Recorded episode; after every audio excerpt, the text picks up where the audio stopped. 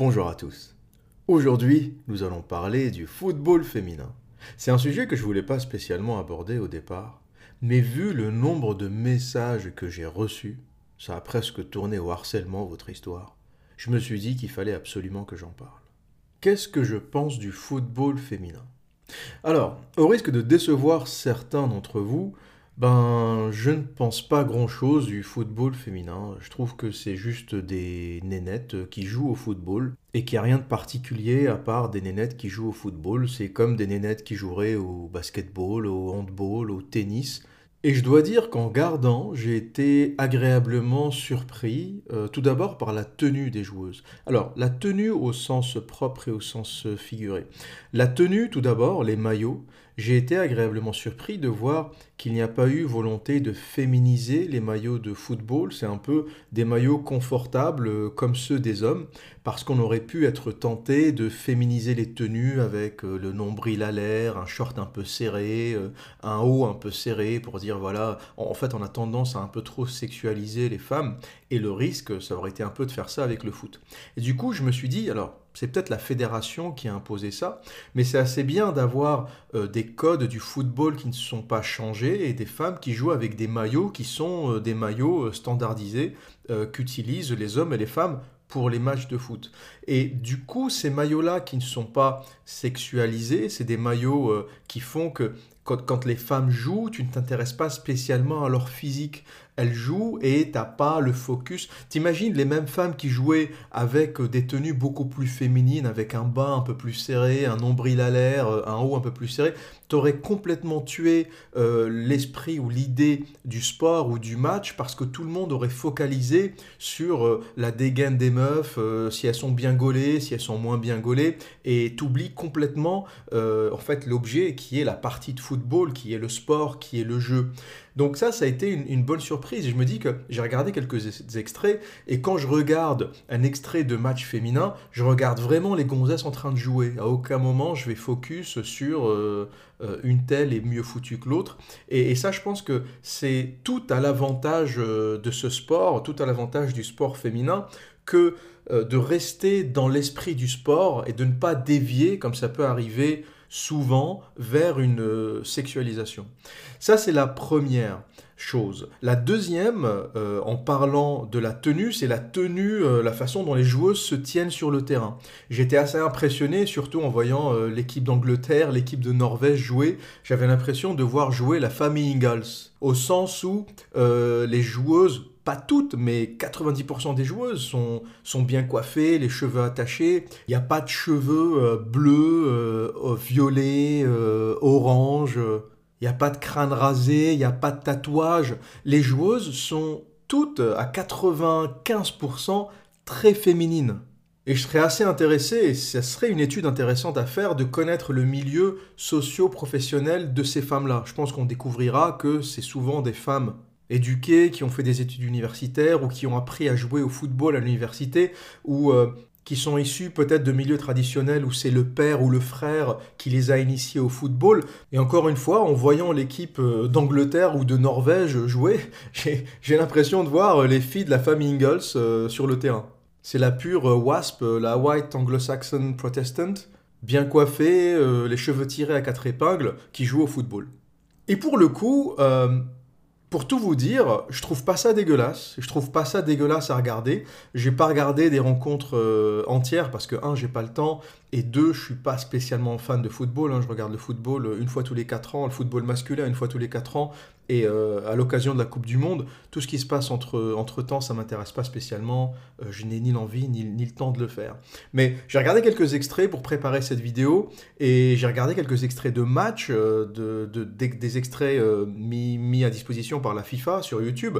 Et c'est, c'est pas dégueulasse à regarder, quoi. C'est, c'est pas dégueulasse. C'est des filles plutôt jolies, qui présentent bien, qui courent derrière un ballon. C'est, c'est aussi simple que ça. Et j'espère que je vais pas en décevoir beaucoup d'entre vous. J'ai absolument absolument rien de négatif à dire au, sujet des joueuses. Maintenant, le deuxième volet de cette vidéo, qui va être un peu plus incisif, c'est plutôt ce qu'ont font les journalistes et comment le système féminisé et féministe reprend la Coupe du Monde ou se sert de la Coupe du Monde pour servir sa cause. Et pour cela, je vais vous parler d'un article de Marianne qui titre Coupe du Monde de foot et si les féministes cessaient de toujours comparer les joueuses aux mecs ce qui est agaçant par rapport au football féminin, c'est l'exploitation qu'en font les médias et l'exploitation qu'en font les féministes. Et je continue à vous lire Marianne qui nous dit Paradoxe de cette Coupe du Monde de foot féminin, ce sont les féministes autoproclamées qui ramènent sans cesse les joueuses à leur homologue masculin produisant des comparaisons défavorables et des arguments ineptes qui font plus tort qu'autre chose à la cause qu'ils prétendent servir. Alors laissons-les tranquilles et allez les bleus. Et Marianne critique un article du journal Le Monde qui titre Pourquoi les footballeuses sont des surhommes? J'ai découvert le football en regardant la Coupe du Monde des femmes. Depuis le 7 juin, date du début du mondial féminin de foot, dont l'édition 2019 est disputée en France, vous n'avez pas pu y échapper. Les médias se sont enfin emparés de l'événement pour en faire une promotion intense. Mais plutôt que de se focaliser sur l'aspect sportif du tournoi, la presse a choisi d'en faire un étendard politique au service de revendications féministes. Une volonté clairement affichée. Par exemple, dans un éditorial du Monde intitulé Les femmes sont l'avenir du football, publié peu après le soporifique match France-Nigeria, le quotidien du soir y appelait à ce que la Coupe du Monde permette à franchir un nouveau cap dans la professionnalisation des footballeuses, enjoignant la Fédération française d'accélérer le développement des sections féminines.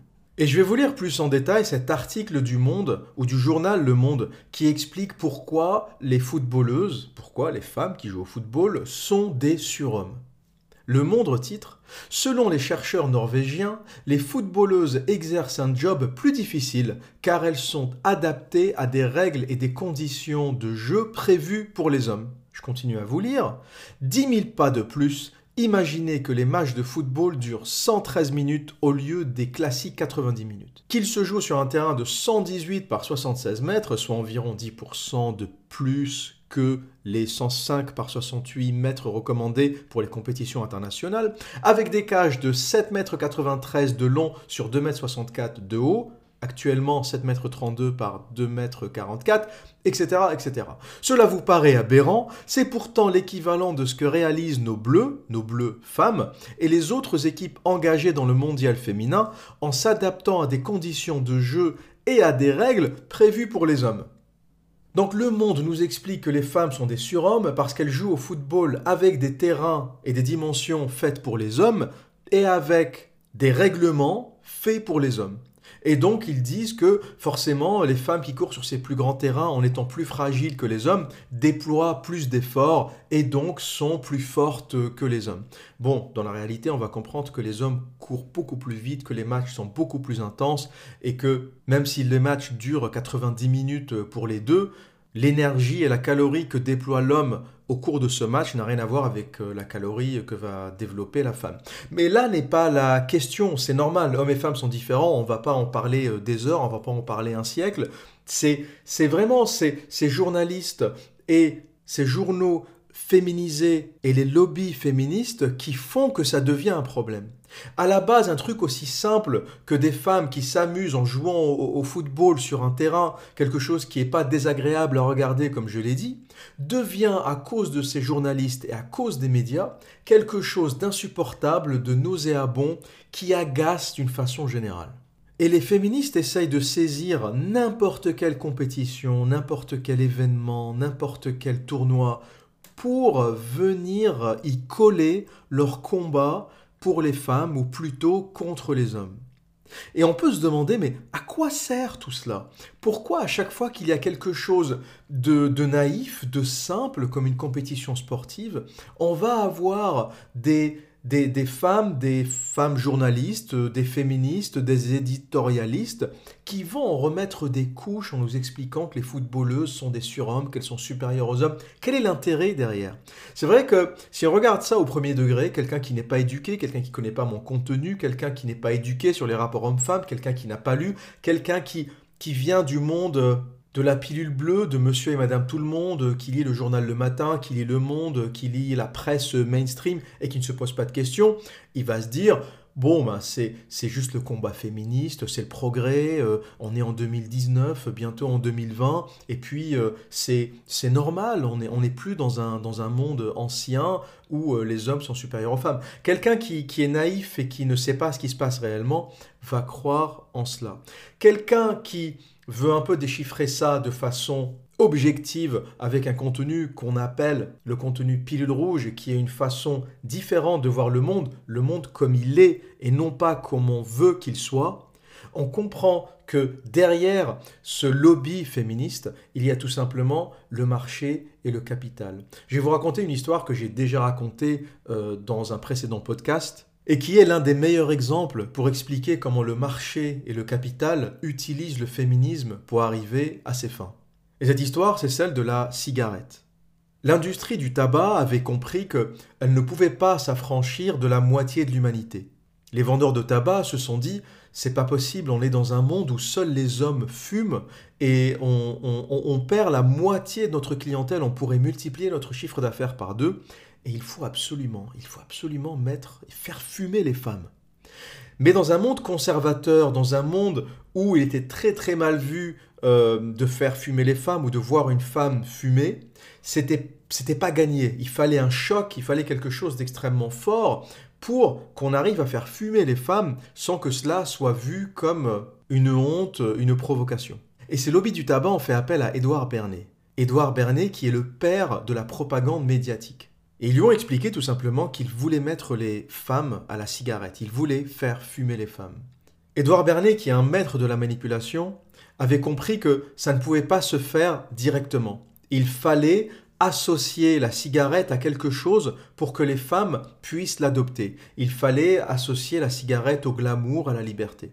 Et il a fait quoi? Il a fait appel aux suffragettes. Les suffragettes, c'était les femmes qui manifestaient au début des années 1900 pour le droit de vote des femmes. Il s'est approché de ces suffragettes, il leur a offert des cigarettes et il leur préparé des pancartes sur lesquelles il y avait écrit Torch of Freedom, les torches de la liberté. Et il a donné à ces femmes la consigne lors d'une manifestation des suffragettes qui était très très célèbre à New York et un peu partout aux États-Unis. Il leur a demandé de sortir les pancartes Torch of Freedom, les torches de la liberté, et de sortir les cigarettes en même temps et de commencer à fumer. C'est ce qui s'est passé lors d'une manifestation de suffragettes et tous les grands journaux ont commencé à titrer, ils ont capté, ils ont capturé ces photos, les photographes, euh, les médias euh, cet événement a fait énormément de bruit, les suffragettes qui ont sorti des clopes et qui ont sorti des, pancartes, les torches de la liberté. Ça a fait la une de tous les journaux de New York et de tous les journaux aux États-Unis. Et depuis ce jour-là, on a directement associé la cigarette à la liberté.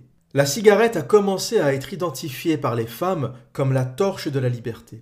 Et aujourd'hui, toutes les femmes qui fument en signe de liberté, d'émancipation, la femme avec son verre de vin et la cigarette, le cinéma a pris le relais. Il n'y avait pas un film français qui se faisait sans, avoir, sans voir une femme, la cigarette au bec et un verre, de vin euh, dans l'autre main. Et ça s'est associé au glamour, à la liberté. Et aucune femme ne se doute que derrière ce geste anodin de fumer, il y a l'esprit malin, intelligent, manipulateur d'Édouard Bernet et des lobbies du tabac pour mettre les femmes à la cigarette. Et très peu de femmes le savent aujourd'hui. 99,9% des femmes ne connaissent pas Édouard Bernet, ne connaissent pas cette histoire. C'est une histoire que j'invente pas, vous la trouverez partout. Tapez Torches of Freedom sur euh, Internet ou tapez les torches de la liberté Édouard Bernet et vous comprendrez exactement étape par étape le processus marketing qu'il a suivi pour faire fumer les femmes. Aujourd'hui, les femmes fument et aucune d'elles ne se doute que derrière la clope qu'elles fument en pensant être libre, épanouie, affranchie des hommes, affranchie euh, du patriarche, affranchie du père, affranchie du méchant mari, aucune d'elles ne se doute qu'elles se sont affranchies de tous ces hommes-là pour se soumettre au lobby du tabac et au grand capital. Et aujourd'hui, si j'étais un grand industriel moi-même, si j'étais un grand industriel qui vend des produits cosmétiques, je ferais quoi? Eh bien, j'achèterais des journaux. Je ferais tout ce que font les grands industriels aujourd'hui. j'achèterai des journaux, j'achèterai Elle, j'achèterai euh, Gratia, et je ferai dans ces journaux la promotion du féminisme. Je ferai dans ces journaux la promotion du female empowerment, donner le pouvoir aux femmes, libérer les femmes, émanciper les femmes. Je ferai un matraquage médiatique dans mes journaux pour cela. Pourquoi? Parce que moi, grand industriel, je suis conscient qu'une femme isolée, une femme célibataire, une femme qui s'affranchit de la famille, du mari, du noyau familial, est une femme fragile. Une femme fragile que je ferai consommer.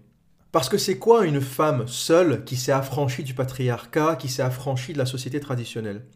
C'est une femme qui va être constamment dans le doute, constamment dans la séduction. Aujourd'hui, une femme célibataire, c'est une femme qui est sur Tinder, qui est sur tous les sites de rencontres du monde, qui achète des tonnes de cosmétiques pour rester belle et, jeune constamment, parce qu'elle est tout le temps dans la séduction. À aucun moment, elle ne s'est posée avec un mari, des enfants, une famille qui vont détourner son attention vers un but plus grand. Donc elle est, elle est tout le temps dans la recherche de jeunesse, de beauté, elle est insécure et l'insécurité va lui faire consommer de la chirurgie esthétique, va lui faire consommer des cosmétiques, va lui faire consommer du site de rencontre, va lui faire consommer du speed dating, va lui faire consommer des voyages. Toutes les femmes euh, que j'ai connues euh, déprimées après une rupture sont allées faire euh, des voyages en Thaïlande. C'est en, gros la majorité des femmes que tu crois sur ton chemin sur des voyages longs, elles le font après une rupture, elles font après une rupture amoureuse. En gros, il, il faut qu'elles arrivent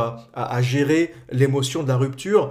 Et, des femmes émotionnellement fragiles sont des femmes qui vont consommer. Et elles vont consommer toutes sortes de produits, toutes sortes de choses que je, viens d'énumérer. Et c'est tout à l'avantage d'un industriel. Un, un industriel n'a aucun intérêt à voir des familles euh, stable, avoir des sociétés traditionnelles où les gens s'aident entre eux, où les noyaux familiaux sont solides, euh, où il y a une cohésion sociale, ils n'ont pas intérêt à cela. Ils ont intérêt à ce qu'il y ait des divorces partout, parce qu'un divorce, c'est quoi? Un divorce, c'est un couple qui perd sa maison, c'est un couple qui passe d'un moment ou d'un instant où tout était mutualisé, l'appartement était mutualisé, la voiture était mutualisée, les dépenses étaient mutualisées, les courses étaient mutualisées, les voyages étaient mutualisés.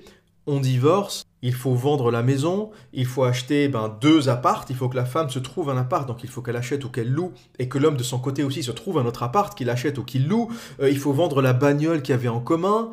S'il y a des gamins, euh, eh bien comme les gamins sont euh, un coup chez le père, un coup chez la mère, eh bien il faut acheter plus de vêtements. Comme ça, ils ont un pyjama quand ils vont dormir chez papa et un pyjama quand ils vont dormir chez maman. En fait, la, la misère sociale, l'explosion de la famille, le célibat exacerbé, est un outil de consommation extrêmement puissant. Et si j'étais un industriel, je viserais constamment à provoquer tout cela. Moi, j'investirais dans les femmes, j'investirais dans les journaux, j'investirais dans, dans, les magazines pour femmes et je ferais un matraquage pour euh, encourager euh, la, la, la, libération de la femme, encourager sa libération sexuelle, encourager son émancipation, encourager la hausse des salaires pour les femmes, parce que les femmes sont beaucoup plus manipulables que les hommes et elles consomment beaucoup plus. D'ailleurs, on ne dit jamais euh, l'homme de 50 ans, on dit la ménagère de 50 ans. C'est elle qui dépense le téléachat, les pubs, ça s'adresse à la ménagère de 50 ans. C'est la, c'est la dépensière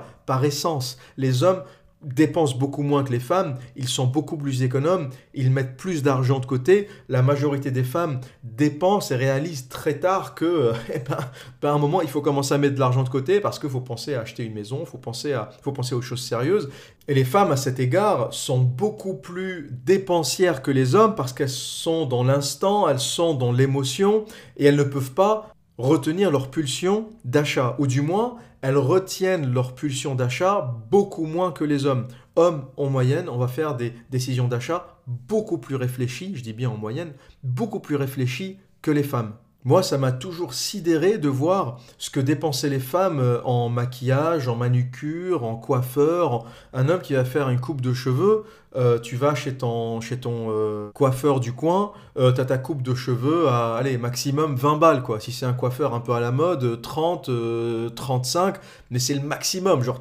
30 balles pour un mec, la coupe de cheveux, t'es vraiment allé chez, chez, une chaîne, chez une chaîne de coiffeurs à la mode. Mais sinon, 15-20 balles, ta coupe de cheveux est faite, sans compter euh, la proportion d'hommes qui perdent leurs cheveux et qui se rasent le crâne euh, tout seul.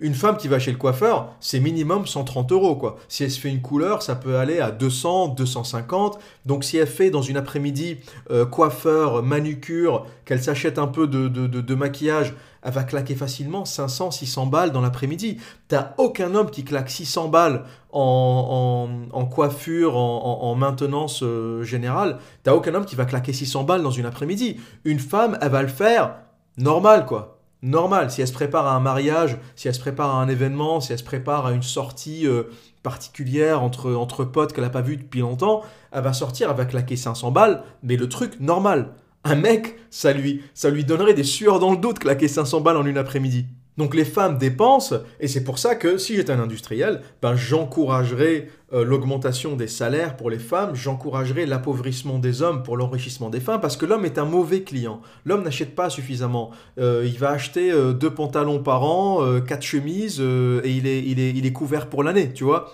une femme, elle va acheter des choses qu'elle ne portera jamais, il n'y a qu'à voir les soldes, aller dans la section femmes d'un magasin pendant les soldes. C'est un carnage entre les femmes qui s'arrachent les soutifs entre elles, qui se foutent des claques dans la gueule. tu vois ça que chez les femmes. Si t'as le malheur de passer dans la section femmes pendant les soldes, tu te mets entre un slip et un soutif, tu vas te prendre des baffes, je te préviens à l'avance. Tu fais le tour, tu passes par la section enfants, tu te démerdes, mais ne traverse pas le, le rayon femmes pendant les soldes. Et ça, les industriels le savent, les gens comme Édouard Bernet le savent, il y a, des mecs dans des bureaux qui, du matin au soir, pensent à ça. Et moi, si j'étais euh, si j'étais industriel et que j'avais une clique d'industriels avec moi, bah, je leur dirais, les mecs, on achète des journaux, et ce qu'il nous faut, c'est des femmes célibataires, des femmes névrosées, des femmes en souffrance, euh, des femmes qui doutent d'elles-mêmes, euh, des femmes qui sont seules, parce que moi, je les veux sur Tinder, je veux qu'elles aillent voir le psychiatre, je veux qu'elles fassent de la chirurgie esthétique, je veux qu'elles achètent des cosmétiques, je veux qu'elle dépense, euh, je veux qu'elle voyage, je veux qu'elle soit, je veux qu'elle soit tellement en manque, en fragilité, qu'elle dépense jusqu'au dernier centime. Et voilà à quoi sert le féminisme, je l'ai toujours dit, c'est le cheval de Troie du capitalisme. Parce que le schéma traditionnel ne consomme pas, le schéma, la famille traditionnelle ne consomme pas suffisamment, n'est pas assez fragile psychologiquement pour aller consommer euh, du, psychiatre et de la chirurgie esthétique. Et donc, plus le féminisme euh, jouera son rôle de cheval de Troie du capitalisme en libérant les femmes, en les fragilisant, en générant de la névrose, en les déréglant psychologiquement, plus les grands industriels feront de l'argent. Et ça, je le dirai, je continuerai de le dire, et peut-être euh, qu'un jour, les gens et les femmes se réveilleront à cela. Quelques femmes commencent à se réveiller à cela. J'ai des messages de femmes qui me disent comprendre tout à fait ce que je dis, et qui ont déjà ouvert les yeux, et qui ont compris la désillusion du féminisme, qui ont, qui ont désenchanté euh, par rapport au féminisme, et qui ont compris qu'en réalité, elles se sont faites avoir toutes ces années et que cette liberté, en fait, cette liberté illusoire des femmes n'a été qu'un affranchissement du patriarche, du père, de la famille, de la société traditionnelle pour se soumettre au grand capital et aux grands industriels. En gros, le féminisme, c'est dire merde à papa pour aller mettre dans sa bouche la cigarette d'Édouard Bernet. Tu ne le sais peut-être pas, mais t'as dit merde à papa et t'as sucé Bernet. Voilà pour aujourd'hui. Et que dire d'autre? Eh bien, comme à mon habitude, prenez soin de vous et à très bientôt.